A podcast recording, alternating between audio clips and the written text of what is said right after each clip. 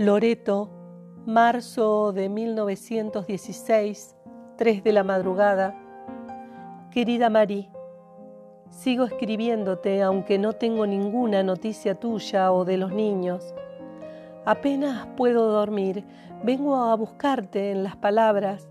Me desperté soñando otra vez el mismo sueño.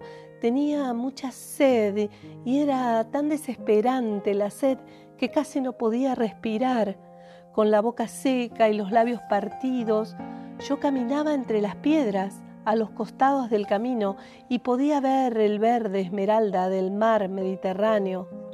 Pero el ruido que hacían las olas al romper en las piedras eran como gemidos que venían de lejos y tenía miedo.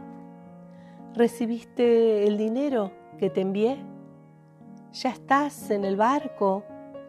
Le pido a Dios por ustedes, espero que me digas dónde buscarte. Hasta que te vea, envío todo mi amor. Michelle.